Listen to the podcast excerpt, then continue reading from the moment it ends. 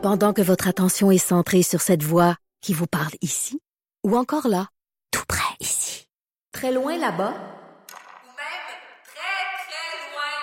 Celle de Desjardins Entreprises est centrée sur plus de 400 000 entreprises partout autour de vous.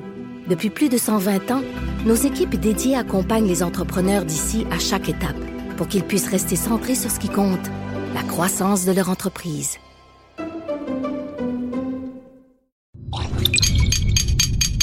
Cube Radio. Cube Radio. Cube Radio. Acteur majeur de la scène politique au Québec. Il analyse la politique et sépare les faits des rumeurs.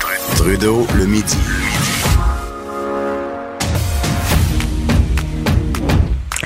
Bonjour, ici Geneviève Peterson en remplacement de Jonathan Trudeau parce que cette semaine, et oui, c'est un peu la chaise musicale euh, chez Cube. Jonathan remplace Benoît qui est en vacances et donc je vais euh, m'acquitter de cette tâche qui est quand même le fun parce que vous me connaissez peut-être un petit peu. Je viens euh, chroniquer le jeudi avec Jonathan. On a toujours des échanges assez intéressants entre nous. Donc voilà, je vais passer la prochaine heure avec vous. J'espère qu'on va avoir du plaisir. On a quand même beaucoup de bons sujets, de gros sujets. Puis aujourd'hui, Le sujet qui fait euh, jaser beaucoup, c'est la démission de la députée Catherine Fournier, qui était en fait la députée de Marie-Victorien, qui a annoncé ce matin qu'elle quittait le Parti québécois. Après euh, huit ans de bons et loyaux services, ce que je lis là-dedans, c'est qu'elle était un petit peu tannée des belles-mères du PQ. Elle trouvait en fait que le parti était plus assez attirant, qu'il avait cessé de se renouveler. Donc, elle va désormais siéger euh, comme députée euh, souverainiste, pardon, indépendante. Donc voilà. Euh, on doit dire que je comprends pas vraiment comment elle le fait pour toffer huit ans au PQ. Moi, je pense que j'aurais toffé trois secondes. C'est vraiment un parti qui avait une bonne cote d'amour auprès des jeunes, en tout cas dans mon temps, quand j'avais, je sais pas moi, 15, 16 ans, là, année, c'était le référendum, c'est sûr que je pouvais pas voter, mais tu sais, c'était très, très, très populaire. Puis on dirait que le parti euh, comme perdu beaucoup de sa cote d'amour, surtout auprès des jeunes. Puis moi, je vais faire une espèce de, confession. Là. Je vais vous dire exactement à quel point, à quel moment j'ai débarqué du Parti québécois. Et c'était vraiment au moment de la charte des valeurs à ce moment-là, -là, j'ai j'ai vraiment abandonné. Je trouvais, puis je sais que c'est pas une position très populaire là, parce qu'on parle beaucoup de questions identitaires, d'accommodement raisonnable, la question euh, de l'immigration et tout ça, mais j'ai trouvé que c'était un c'était un drôle de message qu'on envoyait aux Québécois et aux Québécoises que cette idée de charte des valeurs. Euh, J'avais trouvé ça même limite un peu raciste. Là, j'utilise un très, très gros mot. Mais voilà. Donc, euh, on va souhaiter bonne chance à Catherine Fournier euh, dans sa nouvelle destinée de députée souverainiste indépendante. Une autre grosse nouvelle aujourd'hui euh, dans la presse, en fait, ce matin, dans un article d'Isabelle Haché on apprenait que la fondation du docteur euh, Gilles Julien, le célèbre pédiatre social qui est très, très aimé là, du public, a traversé l'an dernier une espèce de crise, une crise sans précédent. Des employés, des gestionnaires accusent la haute direction d'intimidation. On parle ici de climat toxique. On parle d'employés qui partent successivement en congé maladie, de membres du conseil d'administration pardon et des cadres qui démissionnent en masse. Bref, ça va mal à la chope. Là. quand j'ai lu ça, j'étais catastrophée là, parce que ben, comme tout le monde, j'ai énormément de sympathie et pour le docteur Julien et pour sa fondation. On sait que Bon, évidemment, euh, ils ont des centres de pédiatrie sociale. Euh, ça vise des enfants, des enfants des milieux défavorisés. Donc, honnêtement, j'étais déçue. Pour vrai, le docteur Julien, c'est littéralement pour moi un héros populaire. Puis ce matin, ben le héros et sa femme aussi, Hélène, qui est au cœur un peu de la tourmente, ils tombaient de haut. C'est des accusations très graves. Euh, voilà. Et j'avais envie euh, de discuter de ça avec lui. On a le docteur Julien au bout du fil. Bonjour, docteur Julien. Oui, bonjour. Vous comprenez que, que le public qui est complètement, euh, justement, que vous avez un fort capital de sympathie auprès du public. Donc, vous comprenez qu'on tombe tous un peu en bonne notre chaise en apprenant ça ce matin dans la presse, ces allégations-là qui sont quand même très grandes, mais vous continuez quand même à prétendre que ce n'est pas vrai et que c'est une espèce de coup de théâtre pour se débarrasser des deux fondateurs. Ben, en fait, euh, euh, oui, on, on, a vécu une crise. C'est une crise difficile euh, depuis à peu près le mois d'avril l'année passée suite à une lettre anonyme qui, qui nous accusait d'intimidation, ce qu'il n'y a jamais eu, bien sûr. Et en plus, il y a une il y a, euh, on, a, on avait demandé à l'Institut de la confiance euh, de, de vérifier ce qui se passait parce que nous autres aussi, on a été ébranlés par ce, ce, ce problème de, de confiance aussi là, qui s'est passé. Et il n'y a aucun fait qu'on a pu déceler. Il y a eu des, questionnaires à tous les employés, il y a eu des rencontres et ils n'ont rien trouvé en termes d'intimidation. C'est sûr qu'on a une gestion qui est, rigoureuse, par contre. On s'occupe d'enfants, comme vous le disiez, en grande difficulté. Et euh, euh, on avait aussi, euh, depuis une couple d'années, organisé une réorientation de la fondation. Euh, et ça, ça c'est ça qui a créé aussi un climat qui a été difficile parce que les gens comprenaient pas pourquoi on évoluait. C'est une entreprise, on doit évoluer parce que ça a grossi très vite. C'est pas une crise de la fondation en passant, c'est une crise qui a eu lieu à ED, dans le centre de, de d'Hochelaga, Mhm. pas du tout au garage de musique, pas dans le centre de Côte-des-Neiges. Et euh, les directeurs qui sont partis, puis les employés qui sont partis n'étaient pas d'accord avec les nouvelles orientations. Et, dans ce, et là, le climat s'est détérioré pour devenir vraiment difficile. On l'a vécu très dur, puis pas juste les employés, nous aussi. Euh, mais il n'y a jamais eu d'intimidation euh, de, psychologique ou autre. On n'est pas dans ce modèle-là. On est dans un modèle, par contre, de, de rigueur, comme je disais, puis de soins des enfants en grosse difficulté. On fait un travail difficile. Il y a beaucoup d'intervenants qui euh, qui s'épuisent aussi parce qu'on vit avec des situations qui sont graves. On essaie de, sortir du trou puis de re- remettre en piste des enfants. Et on avait grossi beaucoup à ED, peut-être trop rapidement, ce qui a créé un ensemble de facteurs pour euh, euh, faire en sorte que le climat s'est détérioré. Mais là, c'est du passé. Les gens qui sont restés euh, sont super mobilisés. On est en train de. a- les enfants n'ont pas souffert de cette crise-là, ni les familles, et on continue notre travail. On, on est vraiment ailleurs et il a, pas question d'intimidation. Il y a eu euh, de la rigueur dans l'organisation parce que, comme j'ai dit un peu plus tôt ce matin, moi, quand, quand j'arrive à ED pour faire ma clinique ou pour euh, euh, rencontrer les gens, puis que je vois pas d'enfants, ben c'est sûr que je suis pas content parce que on, on était beaucoup d'employés et c'est c'est pas normal qu'il y ait des jours qu'on n'ait pas d'enfants. En même temps, en même temps, docteur Julien, quand 10 personnes sortent en même temps puis allèguent les mêmes faits, racontent la même histoire, c'est quand même quelque chose. Oui, encore une fois, de façon anonyme. Et on a essayé, ces gens-là ont été questionnés, ont été rencontrés. Il n'y a, il y a aucun. euh, il y a aucun fait qui a été rapporté. On ne sait même pas de quoi on est accusé. Euh, on dit qu'on qu'on déchire une lettre. euh, on- ni Hélène ni moi, on est dans ce style-là, mais on est très rigoureux. Si la lettre n'est pas bien écrite, qu'elle s'en va à un donateur ou, ou dans une institution, on veut, on veut qu'elle soit impeccable. Sais, on a une rigueur de travail, on a une image à respecter et euh, on a surtout des enfants à défendre. Mais- puis mais elle est où la limite? De la population. Mais elle est où la, La limite, limite? justement entre la rigueur et l'intimidation? Parce que quand je, moi je lis des choses comme une, des intervenants de la DPJ qui sortent des salles de consultation en pleurant, tu sais, je me demande elle est où la rigueur là-dedans? Ben là, je n'ai jamais vu pleurer, je n'ai vu sortir, effectivement. Puis, euh, quand on est assis autour de la table, ce que j'exige de tout le monde, c'est qu'on respecte l'enfant puis la famille. A un manque de respect ou une non-collaboration et que quelqu'un ne veut pas discuter, on est dans- une médiation avec une famille. S'il y a des gens d'établissement qui viennent puis qui veulent pas donner leur part d'info- d'information, c'est sûr, je leur dis, mais normalement, vous ne devriez pas venir parce que ici, on est en consensus, en médiation et dans le respect total des enfants et des familles. Si vous ne faites pas ça, c'est pas votre place. Alors ça, c'est le plus loin que je suis jamais allé. Euh, c'est sûr qu'il y a des gens qui l'interprètent différemment, euh, mais j'ai jamais j'ai jamais bousculé personne. C'est pas ma personnalité, c'est pas mon genre. Mais aussi, mais si un intervenant, par exemple, euh, était respectueux envers une maman ou un papa, c'est sûr que je vais lui dire d'arrêter. C'est ça, ma limite, elle est là, puis elle est complètement en lien avec le travail que je fais avec euh, les enfants et les familles les plus vulnérables. Mais vous reconnaissez quand même que le climat de travail était difficile. Ben, Absolument. Il a été très difficile euh, et euh, au point que, effectivement, il y a des journées, je me disais, est-ce que je dois continuer ce travail-là? Le climat est difficile, mais juste, encore une fois, dans un des centres. Les deux autres centres vont très bien.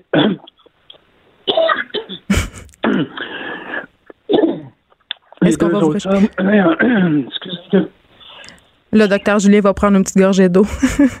Mais euh, j'en profite pour revenir je parle- Oui, allez-y. Oui. Ça va. re- Donc, est-ce que, dans le Non, fond... écoutez, non, dans les deux autres centres et dans les 39 centres du Québec, ça va très bien.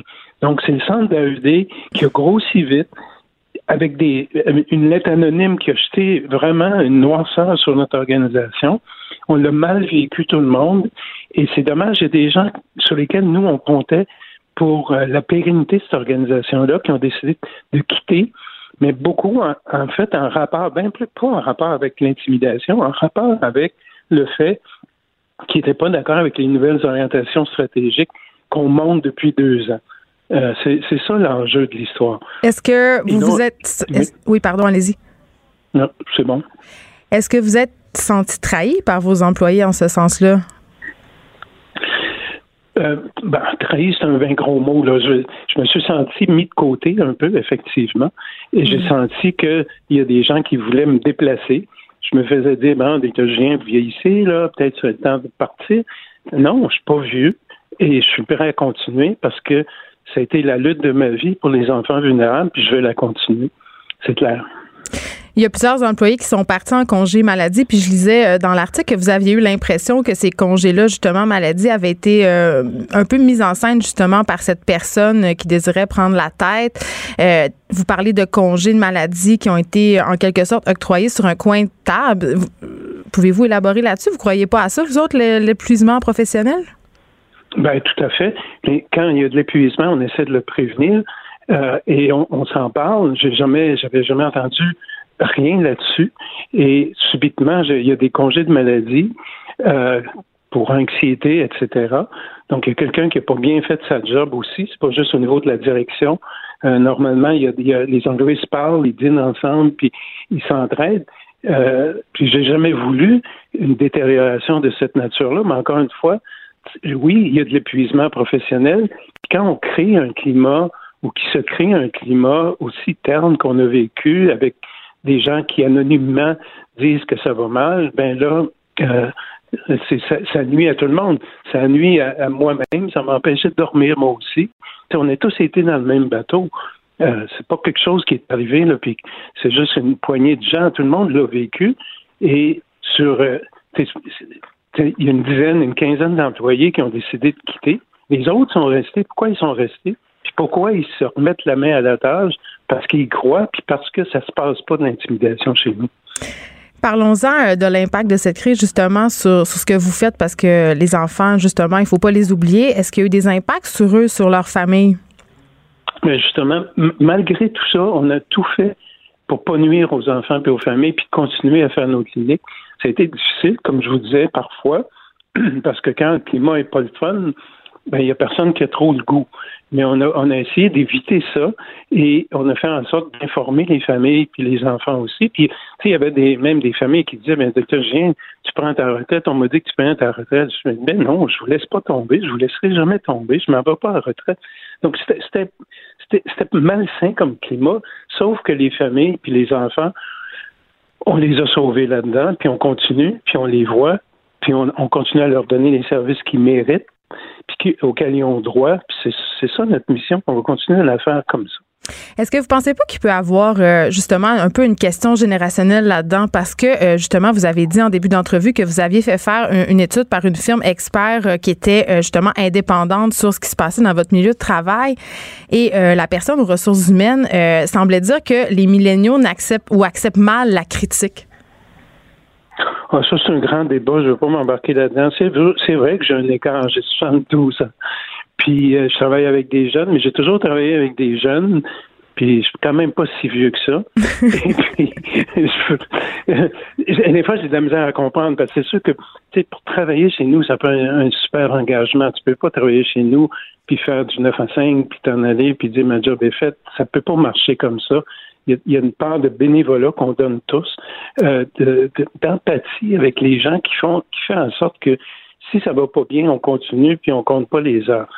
Euh, mais cet engagement-là, il est essentiel et il n'est pas toujours là. C'est difficile. Les gens veulent venir travailler à la Fondation des États-Unis, tout ça, sauf qu'ils savent peut-être pas nécessairement que c'est un immense engagement qu'on partage la souffrance qui est énorme quand on arrive chez nous le soir. Moi aussi, j'ai pleuré le soir en revenant quand je voyais des enfants en grosse difficulté. C'est comme ça, c'est ça notre job. Euh, est-ce qu'on est capable moins de la tolérer avec les millénaux? J'en ai aucune idée parce que j'en ai des millénaux qui sont relevés les manches et qui ont dit non, ça se passera pas comme ça, puis on va continuer à offrir ce service-là, qu'on est les seuls à offrir, Et on va continuer à le diffuser à travers le, Québec, mais aussi à travers le Canada, puis dans le monde, parce que c'est une approche qui a fait ses preuves, qui est, qui est regardée de très près par, par plusieurs pays, parce que on a trouvé une formule qui s'adresse aux gens les plus vulnérables, qui adhèrent et qui se renforcent dans notre organisation, puis qui finissent par par lever le drapeau eux-mêmes, puis pas attendre toujours après les intervenants. Hmm. En terminant, j'ai envie de savoir euh, de quoi a l'air le climat de travail aujourd'hui? Il est parfait. Ah, je suis à la fondation aujourd'hui.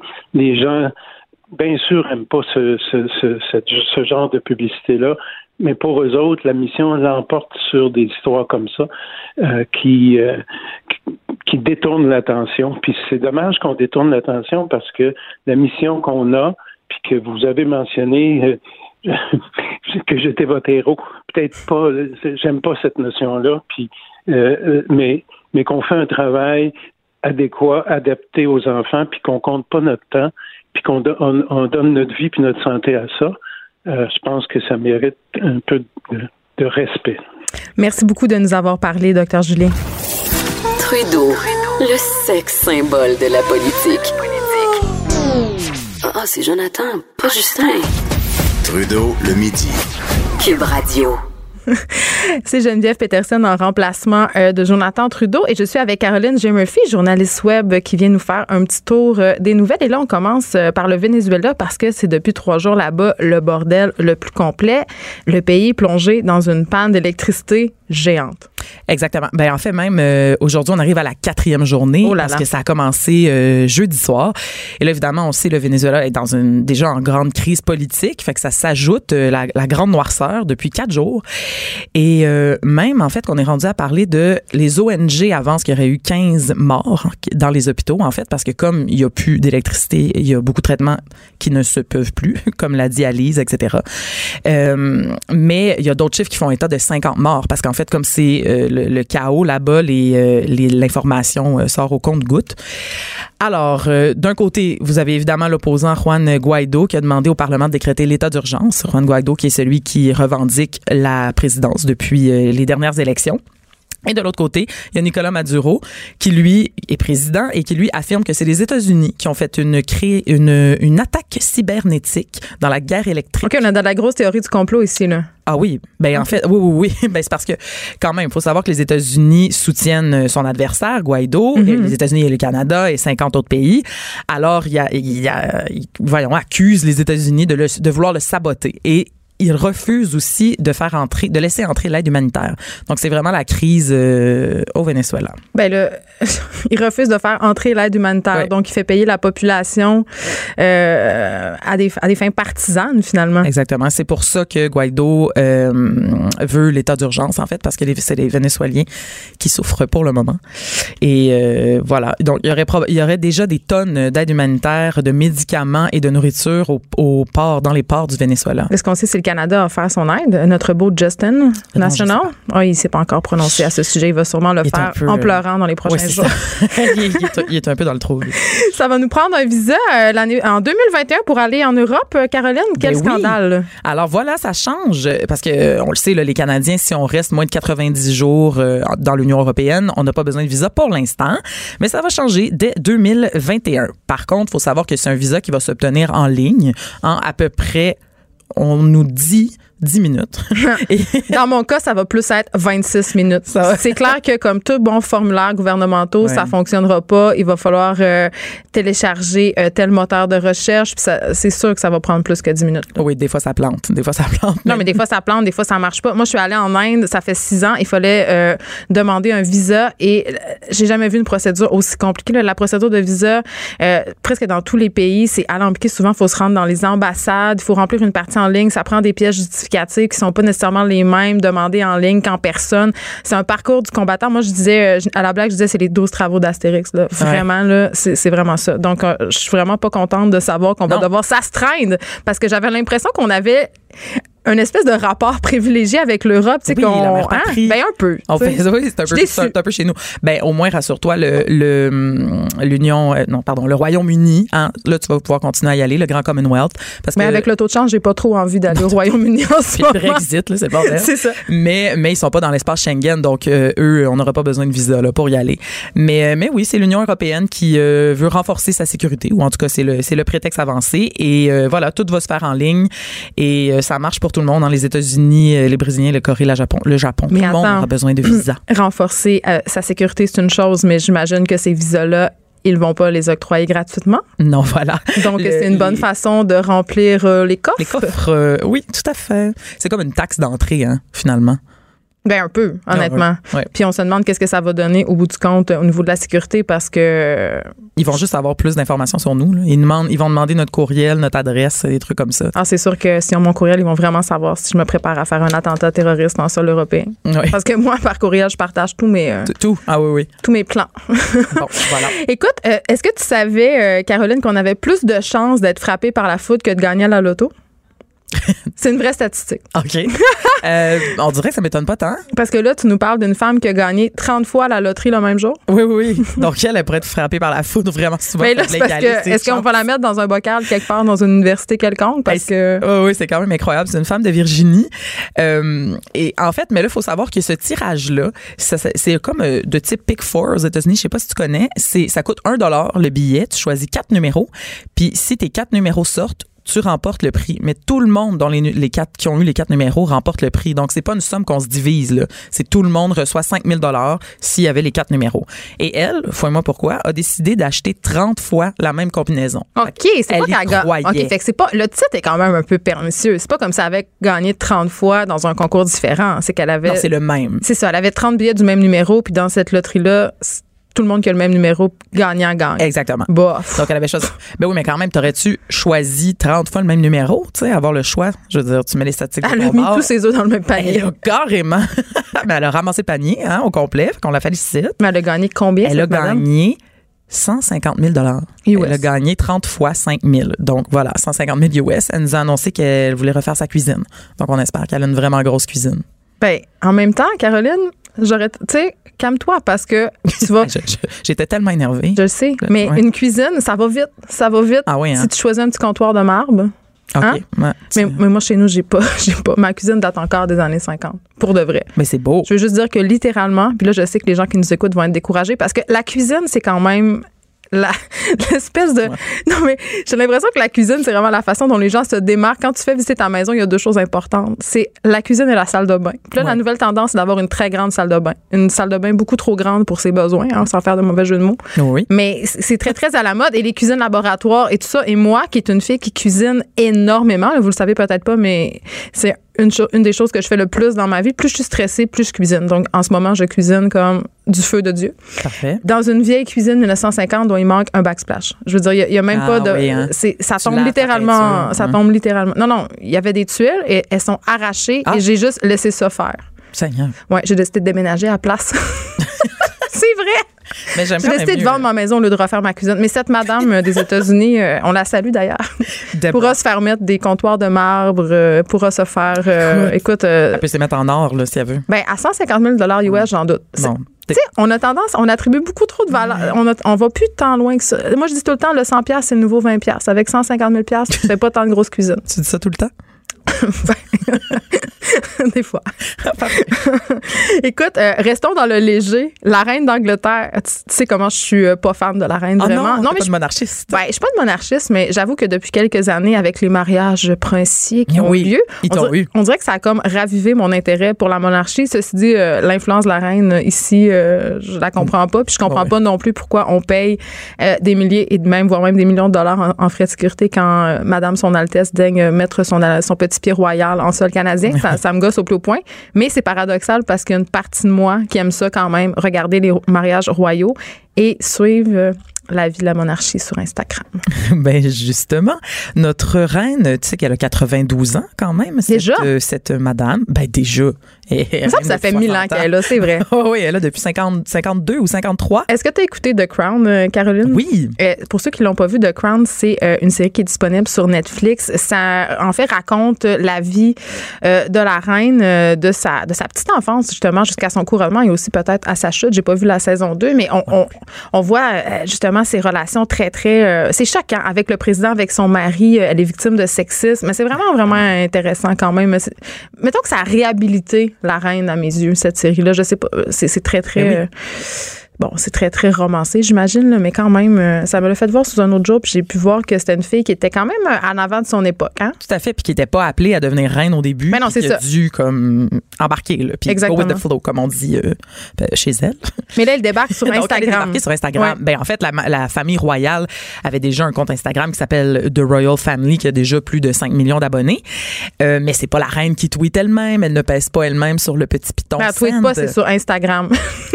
ouais, pardon, ouais, ben, sur, sur Instagram. Oui. Mais là, elle l'a fait pour la première fois cette semaine en publiant non pas une photo d'Instababe, mais un vulgaire vieux document. Donc, c'est une photo de papier. C'est- excuse-moi, excuse-moi. Ah, On va juste revenir un petit peu. Oui. La reine, euh, armée de toute son équipe de communication, Ouais. elle, ce qu'elle a décidé de, de poster, c'est un papier. Ouais. Mais c'est un papier de quoi? Mais là, c'est ça, c'est que c'est quand même une, une très vieille lettre. Qui, c'est un échange entre son arrière-arrière-grand-père, le prince Albert, donc le mari de la reine Victoria, et euh, Charles Babbage, le premier pionnier de l'ordinateur au monde. Et donc, c'est une, c'est une lettre entre eux. C'est quand même fascinant. Elle était au musée de la science de Londres. OK, fait que ça avait rapport. Elle a pris ça en photo, elle l'a mis sur Instagram et euh, elle l'a signé elle-même son nom Elizabeth R. Donc voilà, ça nous prouve hors de tout doute que c'est bien la reine qui l'a envoyé. Mais est-ce que la reine a besoin d'être sur Instagram, Caroline? Je veux Euh, dire, quand c'est rendu que la reine est sur Instagram, qu'est-ce que ça nous dit? Ça, ça nous dit que c'est incontournable si on veut être euh, faire des communications, de- d'utiliser les moyens de son époque, parce que j'imagine que son following, je, je sais pas qui, ben, en tout cas, qui suit la reine, moi, obviously, là, je vais aller, je vais aller la suivre, mais vas, là. Oui, ben, oui, je vais y aller, mais, mais en même temps, ça en dit long quand même sur l'espèce d'impératif euh, d'être sur les médias sociaux, sur toutes les plateformes. Puis je pense que Instagram est quand même en train de damer le pion à Facebook à cet effet, là, parce que je, est-ce qu'elle est sur Facebook, la reine? Je pense que non. hein. Non, ils ont, ils ont une page, mais elle n'a pas encore fait de post à son nom. Par contre, elle l'a fait sur Twitter. Il Mon y a Dieu. deux ans. Euh, À quand un compte. Snapchat? Hey, ça, c'est mort. Mon Dieu. ben non, c'est pas si mort. Il Ah, paraît, ok, il paraît ça que ça revit. Bon, ben, c'est sur, sur TikTok d'abord. Bon, OK. Oh boy, ça, je connais pas ça. Bon, TikTok, pour ceux qui connaissent pas ça, là, c'est, euh, ben, je connais juste ça parce que j'ai une fille de 12 ans, sinon, Ah. euh, j'aurais aucune idée c'est quoi TikTok. TikTok, c'est une application, en fait, de lip sync. C'est comme du, euh, tu sais, vous- est-ce que vous vous rappelez la mode du lip dub? Tu sais, V'là 10 ans, là, c'était la mode dans les entreprises là, pour faire la fête des employés ou pour faire, je sais, n'importe quoi. Et c'était du lip sync sur des chansons. Ben, TikTok, ça reprend essentiellement ce principe-là. C'est une application pour faire euh, des vidéos, du montage sur des chansons connues. Fait que tu vas avoir une chanson, je sais pas moi, de Katy Perry, puis là, tu vas chanter par-dessus, puis tu vas pouvoir faire un montage. C'est très, très populaire euh, au niveau des adolescents et des adolescentes. Puis c'est quand même aussi inquiétant parce que euh, c'est beaucoup utilisé les, pour faire de l'intimidation. Parce que là, euh, un des trucs qui est intéressant avec, Tik- avec TikTok, c'est les challenges. Donc, euh, les enfants se challenge entre eux. Euh, Tu dois faire une vidéo avec, euh, je sais pas moi, un foulard autour de la tête, mais là, ça peut vite dégénérer, tu vois ce que je veux dire? Ah oui. Donc, euh, c'est quand même, mais c'est très, très, très populaire. Donc, quand je verrai la, la reine sur TikTok, je saurai qu'on a atteint, je saurai qu'on a franchi le Rubicon Ah oui, des voilà. médias sociaux. Et là, tu nous parles, Caroline, ça m'a fait beaucoup rire quand j'ai vu, quand on m'a remis le plan de l'émission. Ah oui? C'est- J'avais, j'avais hâte qu'on, qu'on en arrive là. Parce que je pas une fille de sport. Euh, Je dirais même que le sport, ça me, ça m'indiffère un peu. J'aime un peu le football quand même, mais pas tant que ça. Mais ce que j'aime, c'est ce qu'il y a autour du sport. Ben oui. Ben, tu sais, euh, puis pas nécessairement juste les affaires de potin, mais tout le processus autour du sport, toute la mise en marché, euh, tout ce qui, les énergies qui sont mises pour promouvoir, euh, puis les processus même des gens qui vont voir le Canadien de Montréal entre autres, c'est presque une religion. Donc ça, ça m'intéresse. Et là. Tu me disais qu'il y a une guerre aux bactéries dans le guerre. vestiaire du CH et ça, ça me fait beaucoup rire. Alors, une grande guerre. C'est super intéressant. C'est un article qui est paru euh, dans le, dans le Journal de Montréal et c'est détaillé comme la plus grande chasse aux bactéries et aux microbes parce qu'en fait, ça fait quand même de nombreuses années qu'on qu'on On connaît l'odeur de la poche de hockey. Oui, c'est hein? ça. Et donc, on veut désinfecter les poches d'hockey parce qu'imaginez euh, 30 poches dans le même vestiaire. Arc, honnêtement.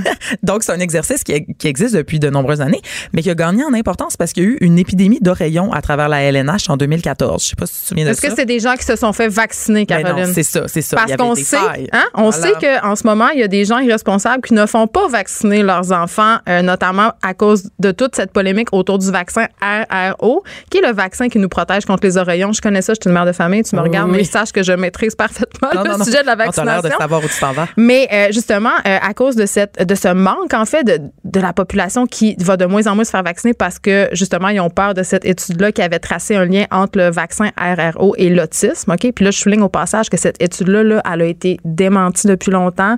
Euh, L'étude euh, en fait a été retirée du de l'ANSET qui avait publié cette étude-là, c'est rétracté. Le médecin s'est rétracté, il a été radié, donc c'est beau, on peut oublier cette étude-là. Ok, mais à cause que des personnes qui y croient encore, ben on a des choses qui se passent comme un retour de la rougeole, un retour des rayons, comme c'est le cas dans le vestiaire du CH. Y a-t-il des enfants non vaccinés?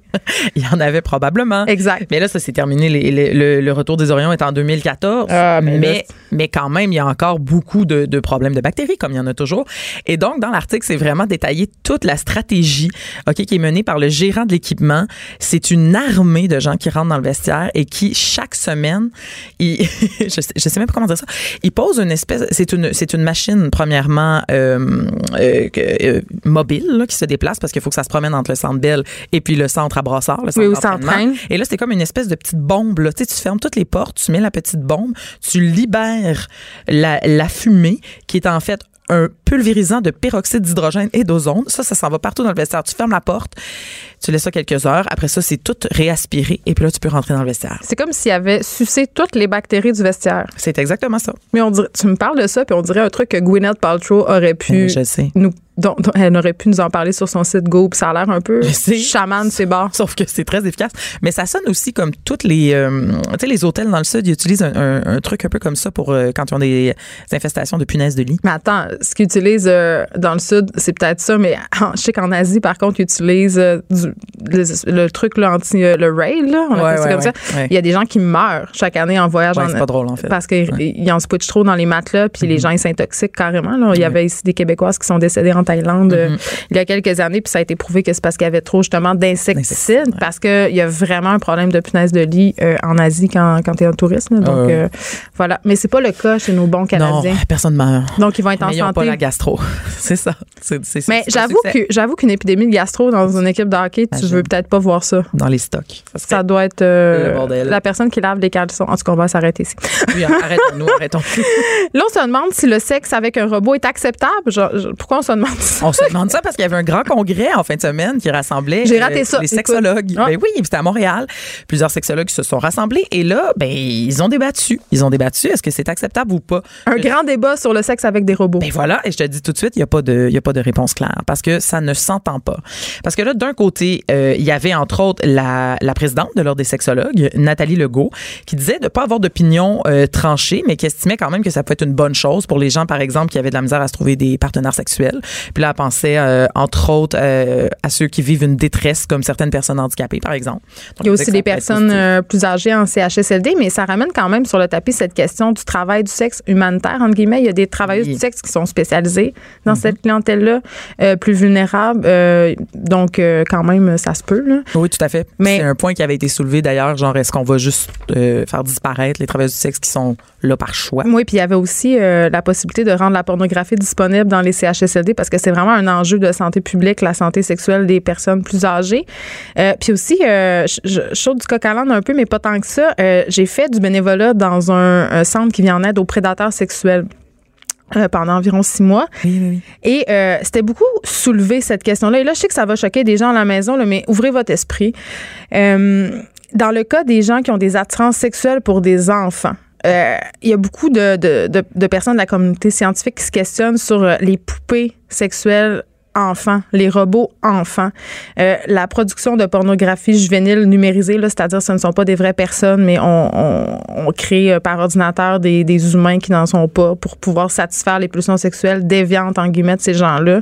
C'est quand même, le débat nous amène quand même vers là, Caroline, parce que ça peut éviter des agressions. Il y, a, il y a des gens qui pensent ça, mais d'un autre côté, il y a des gens qui se disent que ça peut justement mettre la table pour que les pédophiles ou les agresseurs sexuels passent à l'acte. Oui, stimuler le, désir et normaliser la chose. Exactement. oui, c'est vraiment une, question qui n'est pas réglée. Là, c'est quoi, mettons qu'on sort de toutes les perversions puis les choses comme ça c'est quoi l'avantage à faire le sexe avec un robot? C'est juste, t'as pas besoin d'être gentil avec la personne. C'est juste. de mettre la table pour avoir une relation. Tu sais, est-ce que ça nous ramène pas encore dans cette cette espèce de société individualiste là où on est vraiment tous des égoïstes que ça nous tente pas de nous forcer pour entrer en relation avec une personne? Peut-être. Peut-être. Mais en même temps je me dis je sais pas il y a beaucoup de gens qui ont des problèmes de à entrer en relation avec l'autre des gens isolés mais ça va pas les aider d'être en relation avec un robot Caroline? Ça va pas les aider mais ça va peut-être libérer quelques pulsions coincées oui c'est qu'ils vont pouvoir faire euh, ce que j'appelle le sexe hygiénique avec le, ils vont faire le sexe hygiénique avec leur robot. Ouais, ouais. Mais après ça, tous les problèmes euh, qui découlent de l'isolement, euh, l'affection, être en relation avec une personne, je veux dire le robot, il va jamais te donner ça. Bon, peut-être que les ayatollahs de l'intelligence artificielle vont me dire que bientôt à nos portes des robots qui peuvent nous donner de l'affection puis nous faire sentir une bonne personne, mais quand même ah c'est un débat que je trouve fascinant, sérieusement. on, est, on est dans Bienvenue à Gataka ici quand même. Là. Quand c'est rendu qu'on pense avoir du sexe avec des robots parce que c'est moins compliqué. Ouais.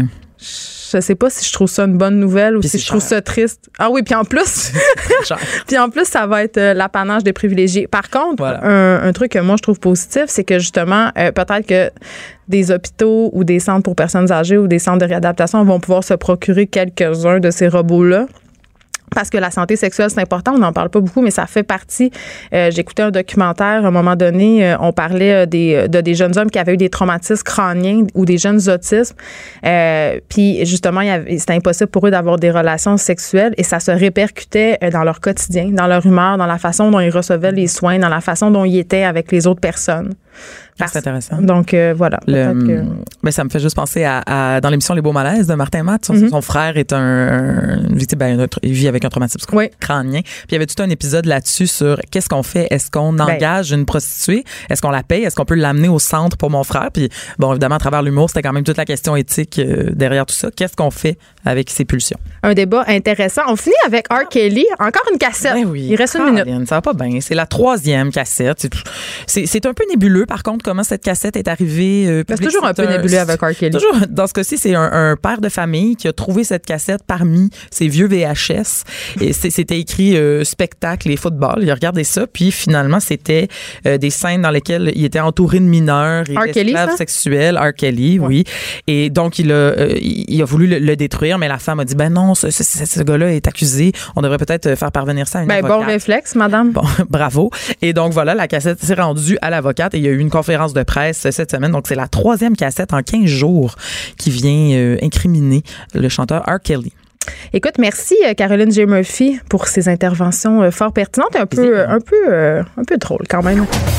À gauche, à droite, au milieu, tout le monde est le bienvenu.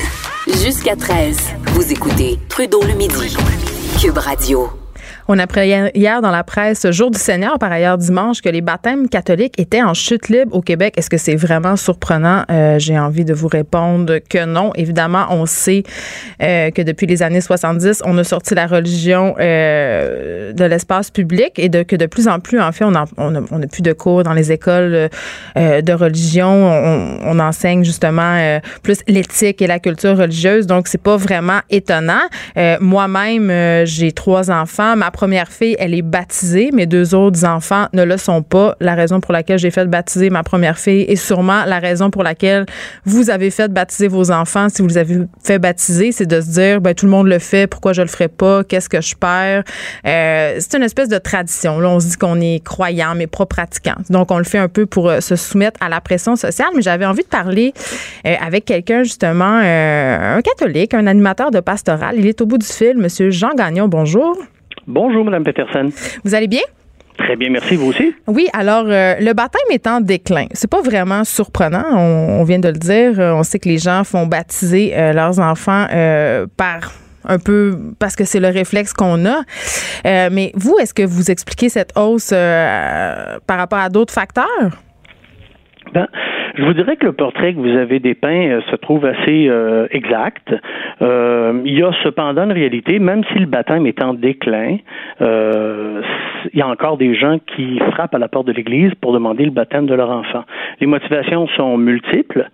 et s'il est vrai de reconnaître que c'est pas toujours ancré dans le sens que le sacrement du baptême propose, il y, a des portes qui peuvent s'ouvrir et, et l'Église accueille ça à tout venant. Mais en même temps, euh, M. Gagnon, je peux pas m'empêcher de penser que avec les scandales sexuels qui ont touché l'Église depuis quelques années, on n'arrête pas d'apprendre, euh, bon, euh, qu'il y a des prêtres pédophiles, que l'Église a décidé de cacher ça. Bon, vous avez certainement vu parler, passer ça, vous en avez parlé. c'est sûr que l'image de l'Église en ce moment est pas à son meilleur. Vous avez raison, l'Église vit actuellement une, grande crise euh, de crédibilité. Cependant, je ne crois pas qu'on puisse euh, mettre euh, sur ce, cette crise-là le fait que les baptêmes au Québec sont en baisse, parce que c'est un phénomène qu'on observe depuis une vingtaine d'années et que, écoutez, je pense que les gens sont aussi capables de faire la part des choses. une minorité de personnes qui ont posé des actes tout à fait condamnables ne peut en euh, toute la majorité.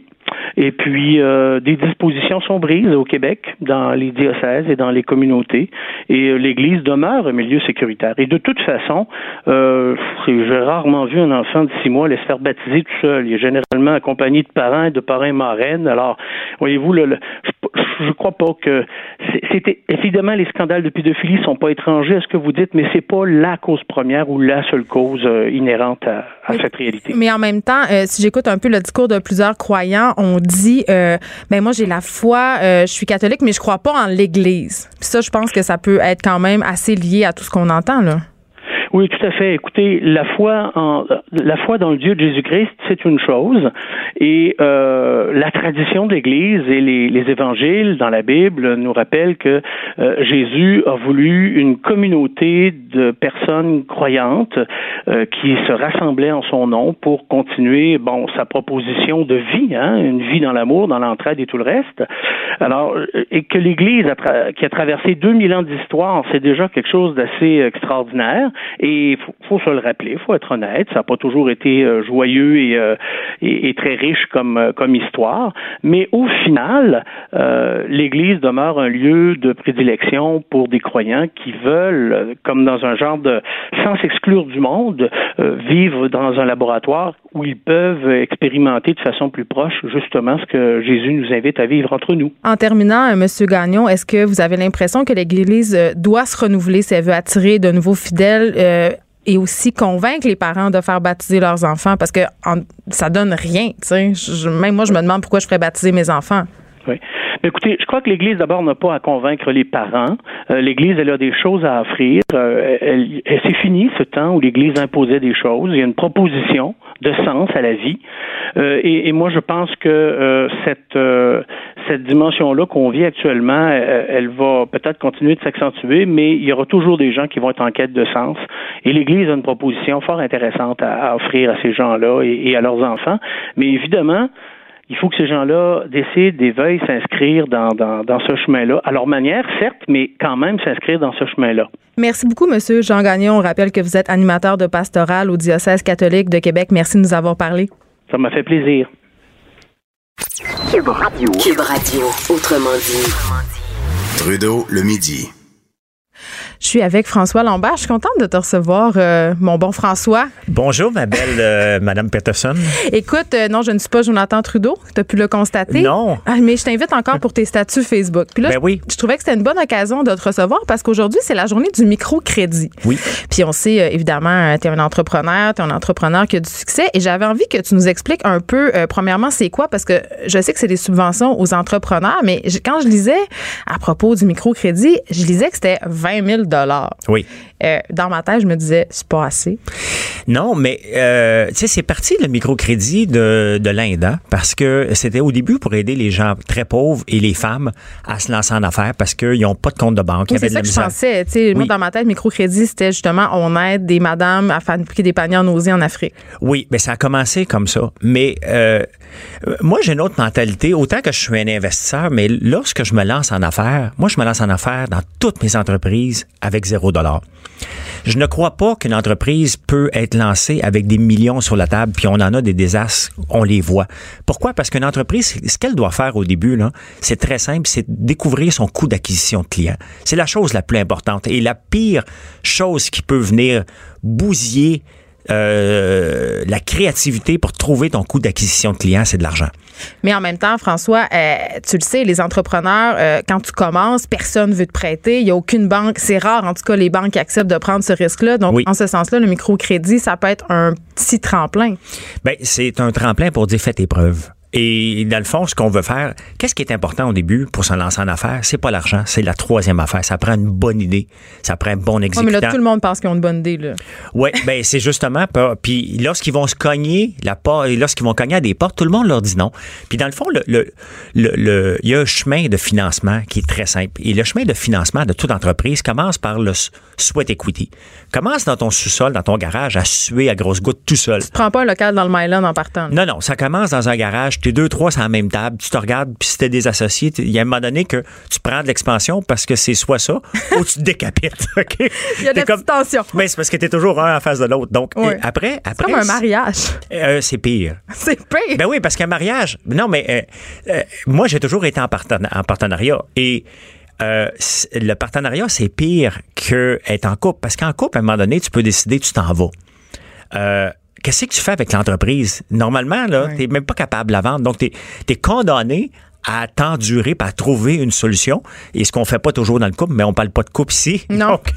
Donc, on revenait aux choses. mais euh, la raison pour laquelle je voulais t'avoir, François, c'est que toi, en quelque sorte, t'en fais du microcrédit. C'est pas ça à proprement parler, mais t'investis dans beaucoup d'entreprises, notamment dans des entreprises qui commencent. Et c'est ça. Hier, tu faisais un statut euh, Facebook, euh, le parcours sinueux de l'entrepreneur, où tu racontais justement que tu avais investi dans une compagnie qui fabrique des sous-vêtements. Et là, quand je t'allais voir sur leur site web, euh, j'ai été enchantée de comprendre que c'était ça, les sous-vêtements, parce que mon chum en a plein. J'étais ben oui.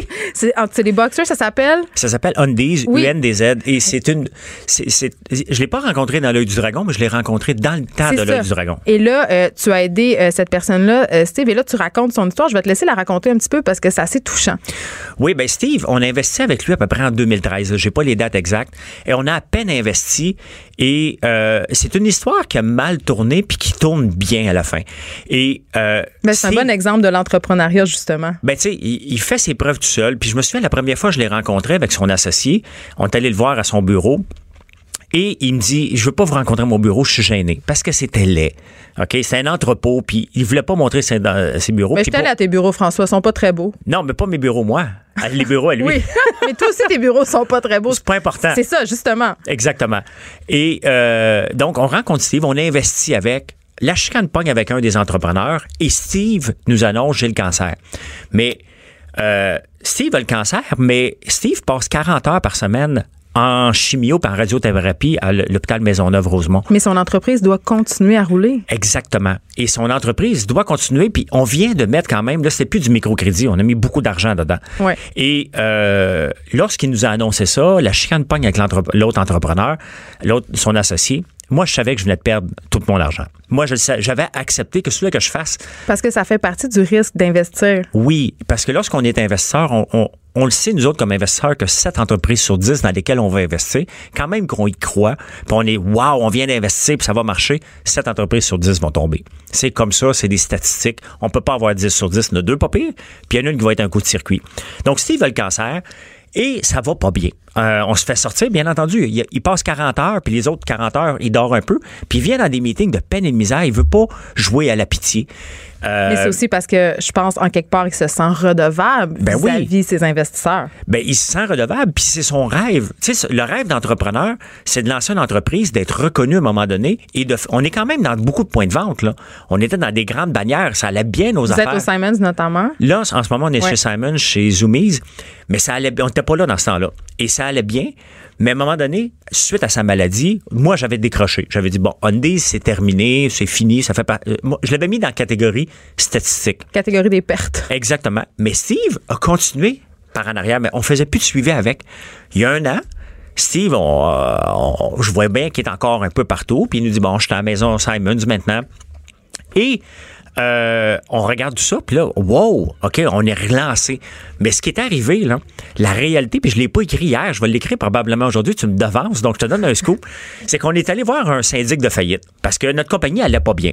Donc, on a dit, écoute, on accepte, faut fermer la compagnie. Et vers 2015, à peu près, dans ce temps-là, on est allé voir un syndic de faillite, puis imagine-toi, Geneviève, qu'on est trop pauvre pour faire faillite. Attends, non, excuse-moi. c'est pas ça le principe de la faillite, François? Mais c'est parce que ce que les gens oublient pour faire faillite, là, aller voir un syndic, faut que tu payes le syndic. Et lorsqu'il nous a donné la facture, oui, j'ai bien de l'argent. Je moi, pensais ça que la va. première rencontre était gratuite. La première est gratuite. C'est ça qu'ils disent dans leur publicité. Elle est gratuite, mais pour avoir la deuxième, il faut qu'il te présente un, un état de compte. Oh là là. Et on a dit, écoute, on est trop pauvre pour faire faillite. Qu'est-ce qu'on fait quand on est trop pauvre pour être faire faillite? On se fait mettre en faillite parce que ça, on veut pas ça. On veut pas ça. Donc, les créanciers, ils ont beau nous courir après. On n'a pas une scène pour les payer.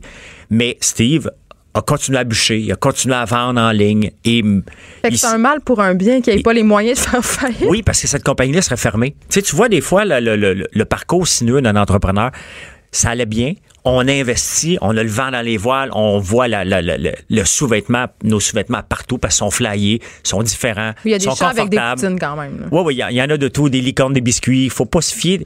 C'est, c'est, sont spéciales. Non, mais c'est vrai parce que tu, disais dans ton statut Facebook que quand tu vas à la piscine ou au gym, les gars attendent de savoir quel sous-vêtement tu vas Écoute. porter parce que c'est devenu un happening. Ben c'est, un happening parce que j'ai toujours, bien entendu, des. J'ai pas de sous-vêtements plein de trous. OK? Si les gars, les gars, nous autres, on a tendance, des fois à étirer. J'aurais tendance à dire bravo, François, pour ça. Ouais, merci. Donc, on a tendance à étirer ça à l'occasion. Oui. Et bon, ben, je pourrais pas, j'irai pas éti- étirer ça. J'en ai autant que je veux. Oui. Et à toutes les fois que j'en mets, puis là, on a une nouvelle collection, puis je suis pas ici pour faire une plug, mais Non. honnêtement, euh, sais, c'est drôle, t'enlèves tes jeans, les gars se garochent pour dire qu'est-ce que tu portes aujourd'hui, parce qu'il y en a au sirop d'érable, il y en a avec des licornes, il y en a, il y en a tout partout.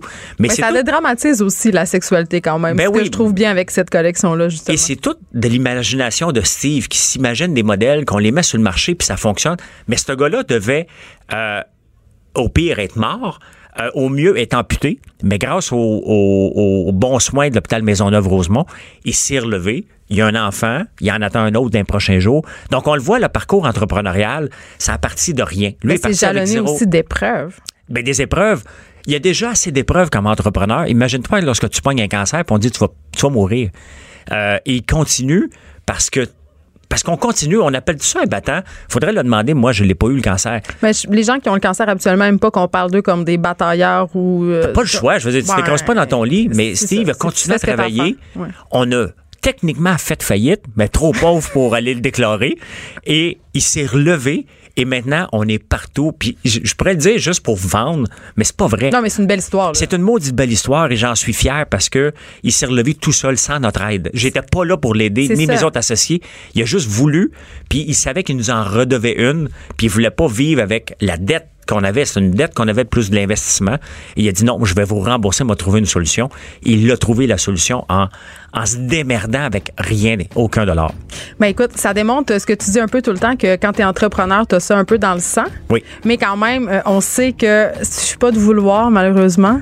Des Comme- fois. euh, Ben des, ben des fois, c'est pas juste le vouloir qui, qui, qui est nécessaire, c'est c'est l'instinct de survie. Si on regarde le parcours de Steve DiPetrio, là, de Hyundai, c'est un, c'est un instinct de survie de tous les instants. Et euh, c'est- c'est une belle histoire. Puis je suis fier d'en faire partie un petit peu parce que je l'aide beaucoup en ce moment, mais c'est lui tout seul qui s'est sorti. Là, je l'aide à ouvrir des portes parce que j'ai des contacts qu'il a peut-être pas, mais il a déjà fait tout seul et il faut, lui- faut lui lever notre chapeau.